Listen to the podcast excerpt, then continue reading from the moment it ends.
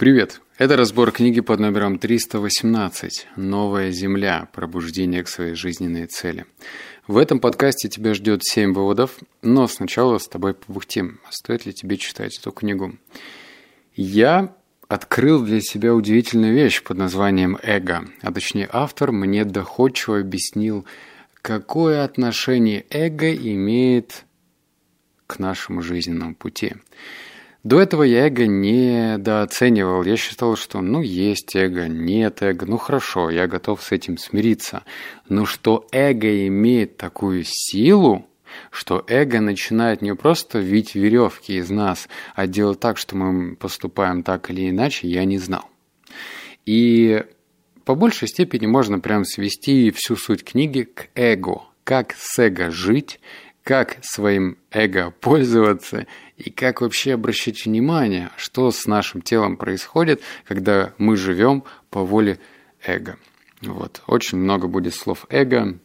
Можно, наверное, даже считать, сколько раз я эго назвал, но все-таки, надеюсь, э, я доходчиво постараюсь объяснить, что эго, блин, чертовски важная вещь, ее не стоит недооценивать, или его, да, наверное, все-таки его.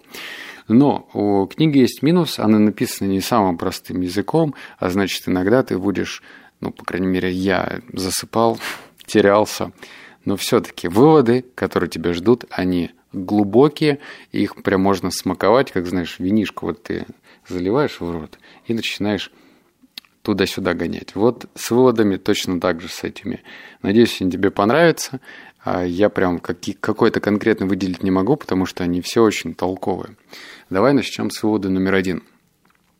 Согласно крестьянским учениям, нормальное коллективное состояние человечества – это и есть один из первородных грехов. Слово «грех» понималось и истолковывалось совершенно неверно.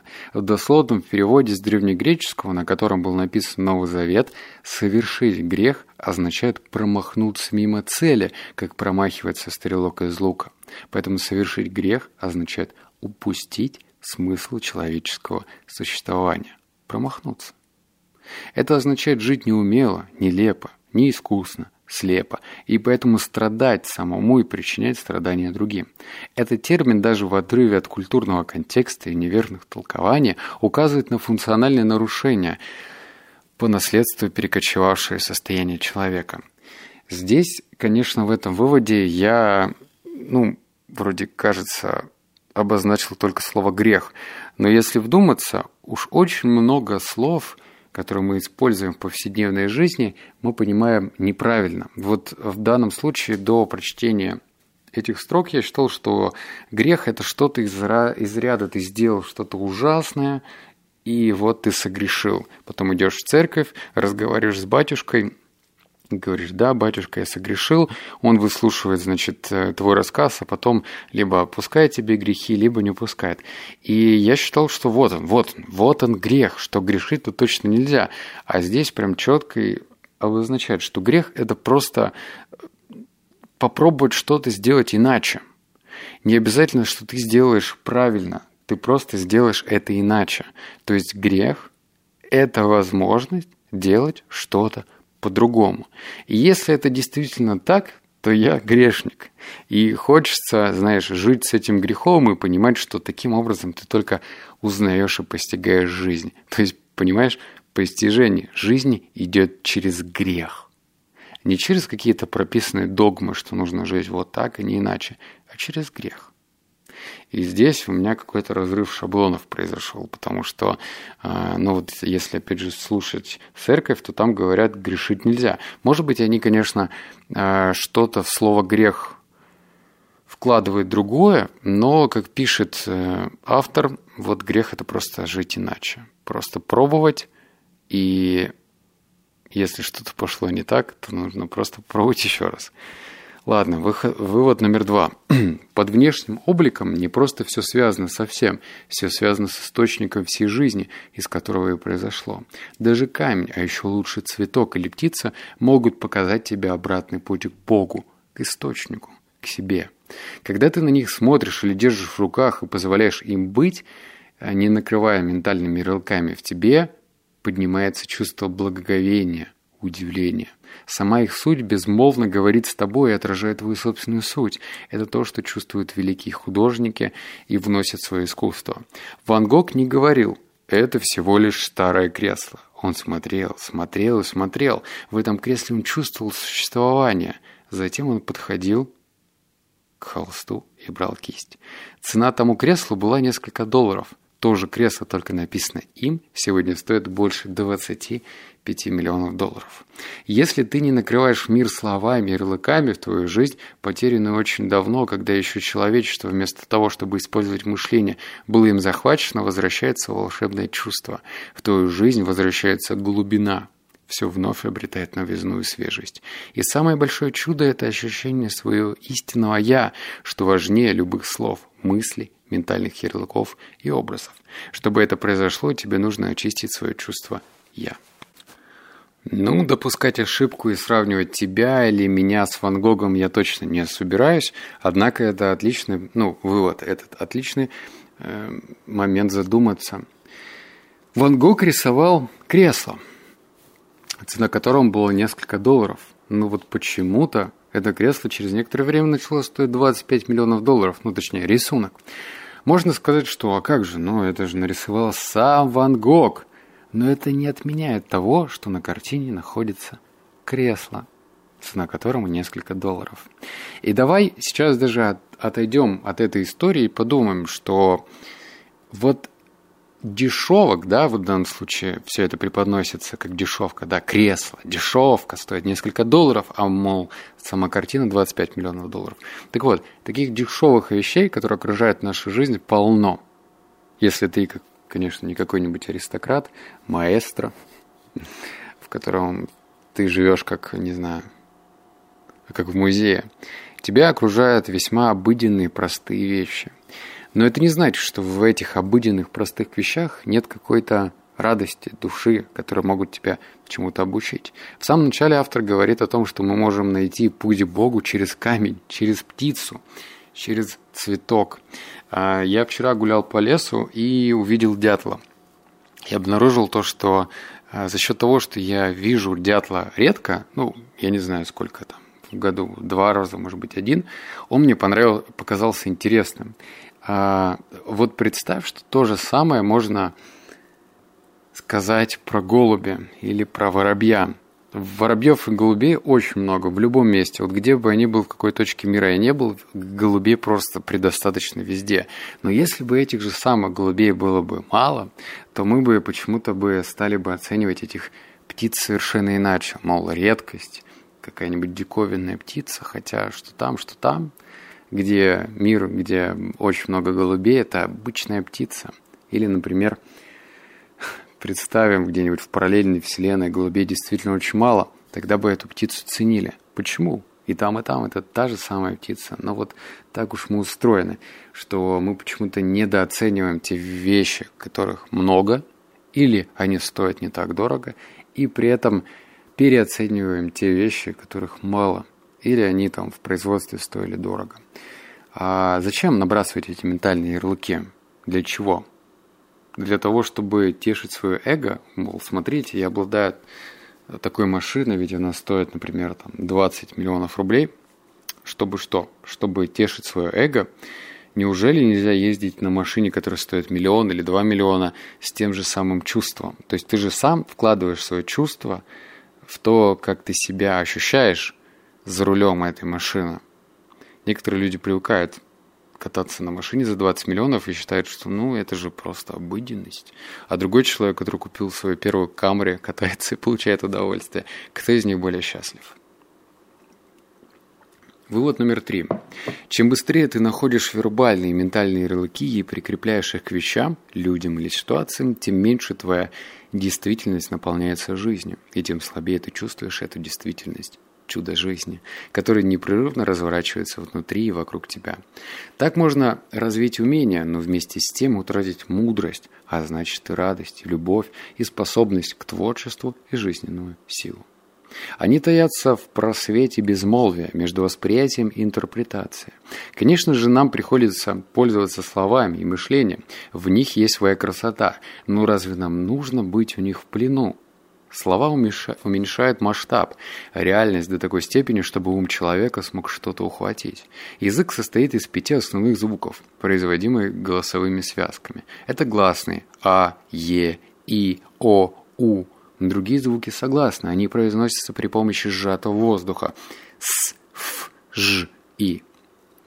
А, фу, И это нет, э, в смысле и так далее. Неужели ты думаешь, что какая-нибудь комбинация из этих основных звуков может объяснить, кто ты такой, или разъяснить конечную цель Вселенной, или хотя бы, что такое дерево или камень в своей глубине? Итак, что мы с тобой хотим получить? С одной стороны, мы можем быть надсмотренными, ну, типа понимать, вот это дерево, вот это э, стол, вот это стул. Или мы хотим быть мудрыми и не чаще, чем необходимо, навешивать ярлыки на что-либо. И автор учит тому, чтобы ярлыки навешивать по минимуму. Особенно, кстати, это касается людей. То есть, если мы навешиваем ярлыки на людей, то мы как бы с одной стороны экономим наши силы, особенно если это касается, например, там, будущих наших э, жизненных партнеров, неважно в бизнесе или по любви. С одной стороны, это может облегчить ну, типа, вот человек опоздал на 30 минут, а значит, он там не обязательно, значит, у него нет какой-то ответственности, что мне с ним вообще делать, да? И это такой уже ярлык, который ты навесил на человека, который опаздывает. Но с другой стороны, ты же понимаешь, что существует хоть и небольшая, но все-таки вероятность в том, что у человека действительно что-то случилось. И он в реальности был всегда пунктуальным. Но именно в данный момент что-то пошло не так.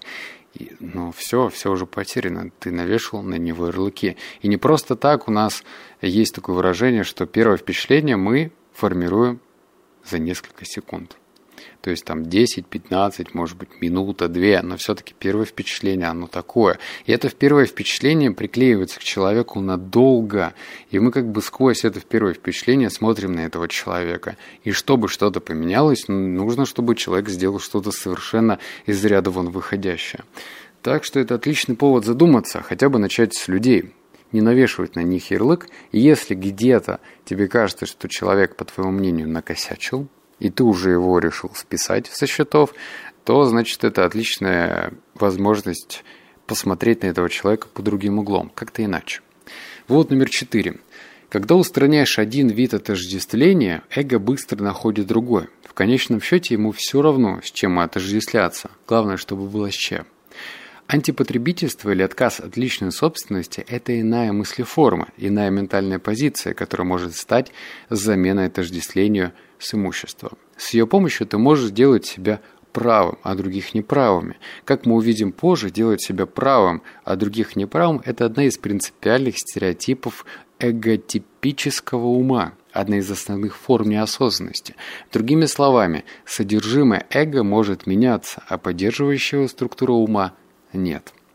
Я тебе расскажу свой личный пример, чтобы было совершенно понятно, и ты сам уже там, ну, с, начнешь сращивать эту информацию. Я, мне сейчас 30 лет, и первую татуировку я сделал, кажется, 18 лет. Могу ли я сказать, что тогда у меня была мудрость? Точно нет. Ну вот, знаешь, это был как протест. Сделаю-ка я маленькую татуировку.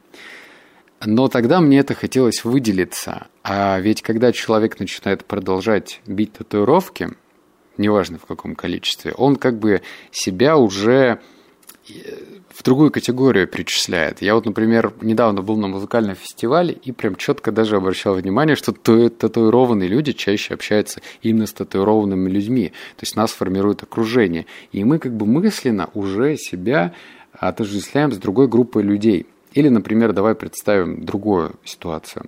А, ВКонтакте очень хорошо это показывал. Например, когда я бросал пить алкоголь и начал заниматься спортом, я стал, э, начал вступать в разные группы из разряда там спорт, качалка и так далее. Ну, в общем, я э, таким образом показывал, что вот, смотрите-ка, я за ЗОЖ. Хотя ЗОЖем это было назвать вообще с натяжкой, но не про эту историю. И мы таким образом, выходя из одной социальной группы, должны через свое эго, ну эго нам намекает, вступив в другую группу, нам очень сложно находиться в пустоте.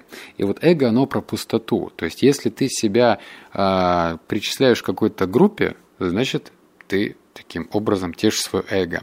И эта группа не обязательно должна быть хорошая, грандиозной, замечательной. Она просто группа. И вот если ты себя к какой-то группе причисляешь, то знай, это происходит через эго. И эго тобой манипулирует. Вот давай мы будем называться художниками. Или вот давай мы будем называться, скажем, там, какими-нибудь арт-писателями или чем-то еще. С одной стороны, может быть, это и нужно, потому что мы социальные существа, и нам необходимо быть в какой-то группе для выживания. Но с другой стороны, и мудрость постигается через пустоту. То есть только в тишине можно познать какую-то мудрость, лучше узнать себя. Почему люди медитируют? Почему люди уходят куда-то там в Тибет, сидят где-нибудь в пещерах и медитируют? Очевидно, не пытаются именно ключевое слово пытаются отказаться от вот этого внутреннего хаоса. Кто пытался медитировать, они прекрасно понимают, о чем я. И когда ты только закрываешь глаза, и тебе кажется, что в голове, ну, какие-то фейерверки, бомбы взрываются, куча разных мыслей, фобии всплывает. И это жутко бесит, потому что, оказывается, этот внутренний голос вообще не замолкает ни на секунду, и он начинает тебя нервировать все больше и больше. И в этот момент, когда в голове у тебя заполнено все пространство, мудрости никакой ты не постигнешь, только через пустоту. И, видимо, помочь себе в этом поможет отреченность. Поможет, вот почему кто-то там говорит, вот минимализм это хорошо, потому что ты стараешься не отождествлять себя с вещами. Я не вещи. Соответственно, ты не паришься, а как ты там будешь выглядеть, как люди тебя будут оценивать.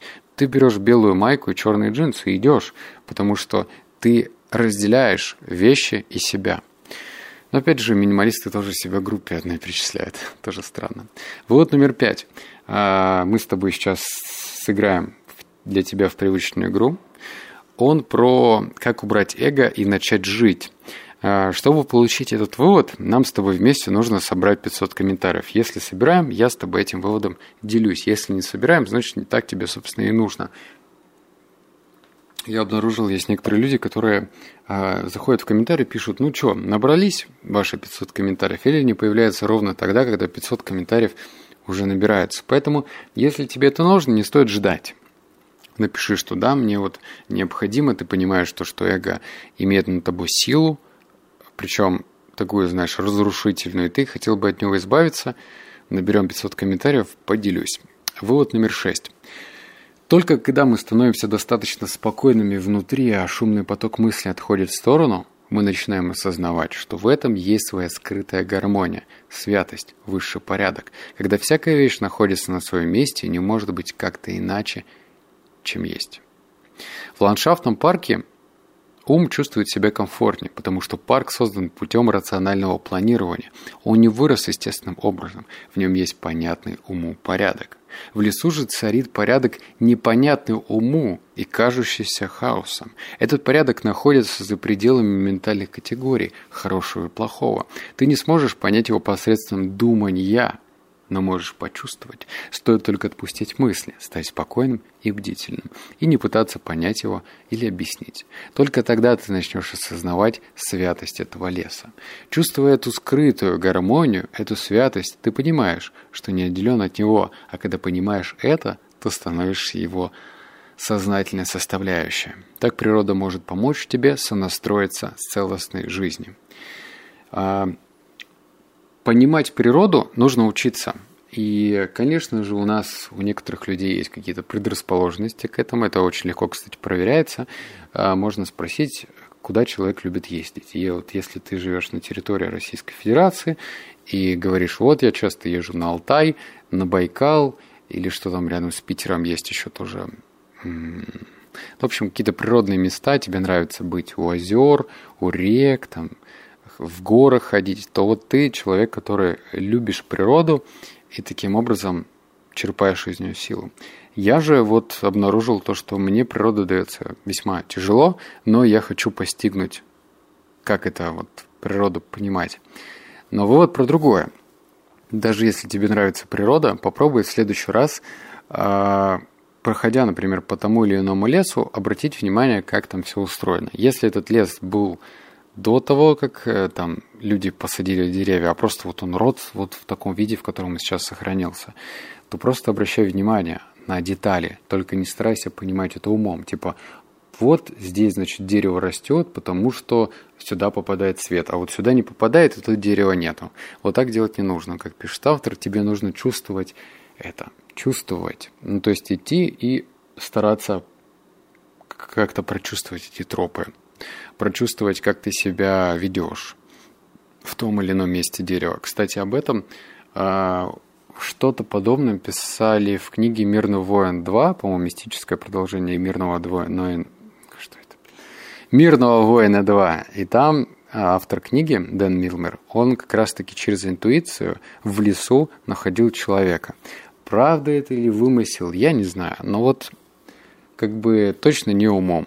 А если ты будешь э, всегда только головой жить, то мало того, что голова будет болеть, во-вторых, ну, до добра это не ведет. Мне кажется, что нужно как-то в гармонии. В нужных местах головой думать, в других местах сердцем. И вот смотреть, когда включать голову, когда сердце. Вывод номер семь, финальный. Все многообразие происходящего, включая разнообразные формы, какие только принимает жизнь, имеет эфемерную природу. Все они переходящие, мимолетные, скоротечные. Предметы, тела и эго, события, ситуации, мысли, эмоции, желания, амбиции, страхи, драмы. Они приходят, претендуя быть наиважнейшими, но еще прежде, чем ты их заметишь, исчезают, растворяются и уходят в никуда, откуда и пришли. Были ли они когда-нибудь реальными? Были ли они когда-нибудь чем-то большим, чем сон? Сон форм.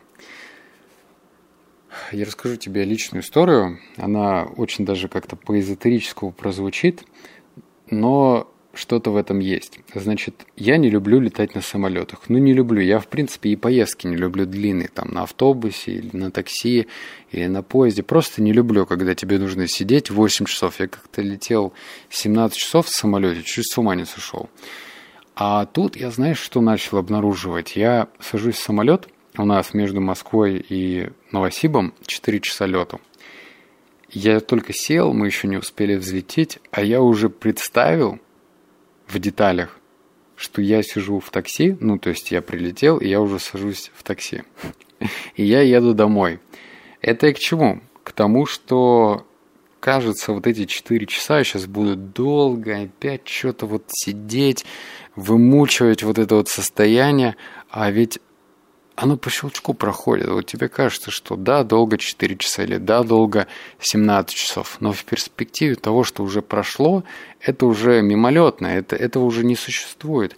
То есть вот если твои эмоции связаны с действием, вот в данном случае я чувствовал себя грустным, подавленным, э, исходя из того, что мне нужно просто ожидать, то это же все переходящее, этого не существует. Ну, то есть это все пройдет. И вот если к этому относиться так, и к вещам относиться так, ну, типа, и к ним не привязываться, то, скорее всего, будешь чувствовать себя более свободным, более счастливым человеком, что ничего не может повлиять на твое э, впечатление, ощущение. То есть, если ты живешь и понимаешь, что да, плохая погода, она как бы не особо приятная, но она не повлияет на то, как ты себя будешь чувствовать, то, наверное, вот он такой, знаешь, один из ингредиентов счастья и свободной жизни. Я, возможно, не прав. Давай поспорим в комментариях. Но вообще в комментариях набираем 500 комментариев и делюсь с тобой пятым выводом. Все, обнял, поцеловал, заплакал. Услышимся с тобой в следующем подкасте. Пока.